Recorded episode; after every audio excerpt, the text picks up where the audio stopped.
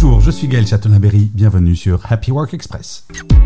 Selon une étude IFOP pour Javelot, il existe une grande disparité dans la pratique des entretiens annuels d'évaluation.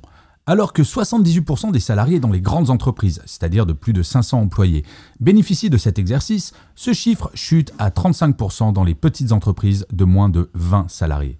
C'est surprenant, non? Et ce n'est pas tout. Dans le secteur public, 70% des salariés ont des entretiens annuels contre 57% dans le privé. Un écart notable qui souligne l'importance de ces échanges pour le bien-être et l'engagement des employés. Et les points de suivi trimestriels? Eh bien, seulement 31% des salariés disent en bénéficier, même si leur besoin en suivi est évident.